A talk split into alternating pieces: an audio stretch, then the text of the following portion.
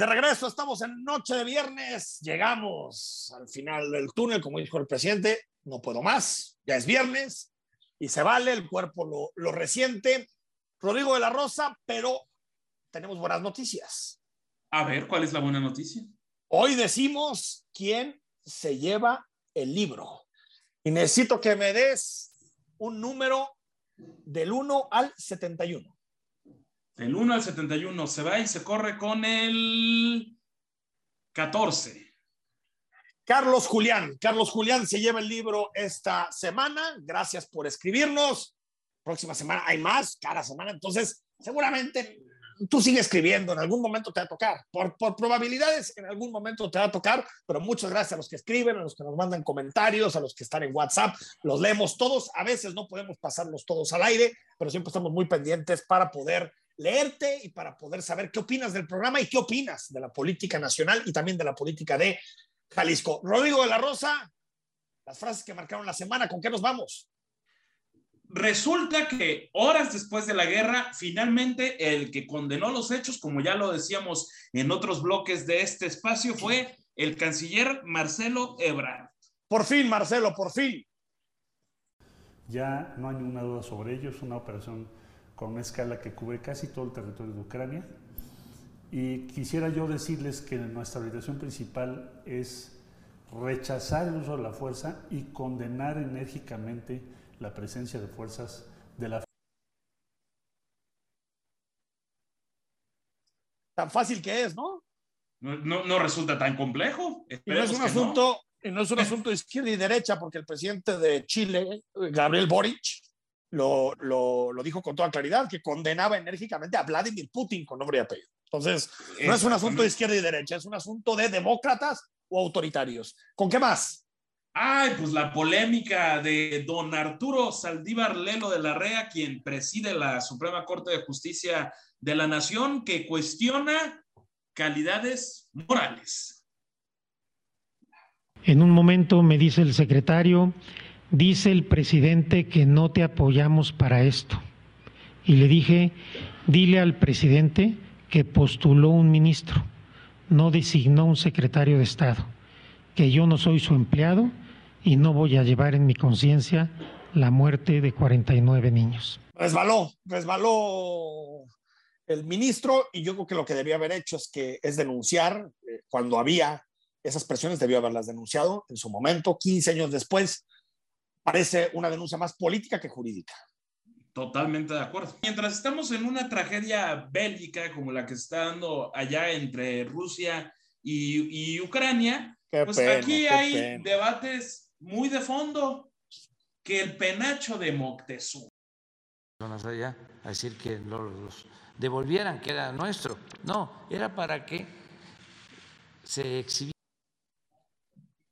Ilustra muy bien, ¿no? Ilustra muy bien, Rodrigo La Rosa, el, el momento no solo eh, interno, sino también de política exterior que vive el gobierno de México. Es un momento bastante malo que antes este tipo Por de supuesto. cosas sí le salían y ahora dan risa, ¿no? Eh, estamos frente a un conflicto bélico, el segundo en treinta y tantos años que no había en, en Europa.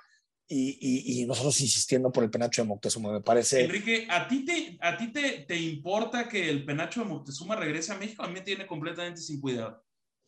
Eh, me importan más otras cosas. A ver ah, si me dices que, que, que, esté en México, pues me gustaría que esté. Claro, prefiero que esté aquí que en Austria. Pero, Pero si no me dices, prioridad. creo que un presidente tiene que pasar tanto tiempo hablando de estos temas, me parece que frente a los desafíos que tenemos en materia de seguridad, de economía, de corrupción, que el presidente hable tres días seguidos del penacho de Moctezuma, pues otra vez, distracción y punto final. Y lo que ya es todo un clásico en este espacio es la campal verbal legaloide de el regidor Carlos Lomelí y por supuesto el alcalde Pablo Lemus. Escuchamos parte de lo que se intercambiaron esta semana estos personajes del ayuntamiento tapatío. Debe quedar claro que no somos sus empleados y no estamos para cumplir sus caprichos. Al parecer, los dos periodos que tuvo como alcalde en Zapopan nunca le, le explicaron hasta dónde llegan sus atribuciones como presidente municipal o primer edil. Pero no se preocupen, nosotros vamos a explicarle y vamos a hacerle entender cuáles son sus atribuciones. A mí me da mucha risa porque Lomelí dice que no es mi empleado. Eh, y no, efectivamente no es mi empleado. Yo ya lo hubiera despedido desde hace mucho tiempo, lo hubiera metido a la cárcel, pero eh, sí son empleados de la ciudadanía. Pues.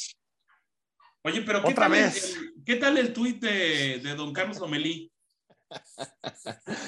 Hijo, es que eh, forzó un poquito la comparación entre lo que está ocurriendo en Ucrania con la realidad del, del Ayuntamiento de Guadalajara, ¿no? Como Pero estuvo un poquito, forzado, más, ¿no? ¿verdad? Un poquito forzado. No, Por cierto, güey, la- la- imagínate. Ah, Ahí va, ahí va el tuit nada más rápidamente. En el marco de un conflicto bélico entre Ucrania y Rusia, donde queda claro que la guerra nunca es la solución, vemos que el alcalde Pablo Lemos en Guadalajara ha optado por continuar por la vía de la calumnia y la provocación. Bueno, cualquier cosa que eso significa, ¿no? ¿Y cuál es la relación ahí? ¿Cuál es la correlación de las cosas? Pues bueno, no sabemos. No, no relation, no relation. No, no correlation. Bueno, por cierto, Carlos Lomelí anunció que tiene COVID. Le desde aquí. Un abrazo, pronta recuperación y que salga rápido de la enfermedad. Bueno, nos quedamos, no sé, Rodrigo de la Rosa, que, que yo creo que en esta semana me voy a quedar con, me parece que la mejor frase, hijo, yo creo que mm, mm, mm, lo del penacho, fíjate. Yo me quedo con don Pablo y don Carlos. Ah, ¿de plano? Bueno, Sí, con lo local. para, para disfrutar nuestras grillas locales, oye. Totalmente, totalmente. Pues hasta aquí llegamos en, el tercer, en esta parte de frases de la semana. Vamos al corte cuando regresemos. Series, películas para ver este fin de semana con mi tocayo Enrique Vázquez. Quédate con nosotros, estamos en imagen, ya es viernes.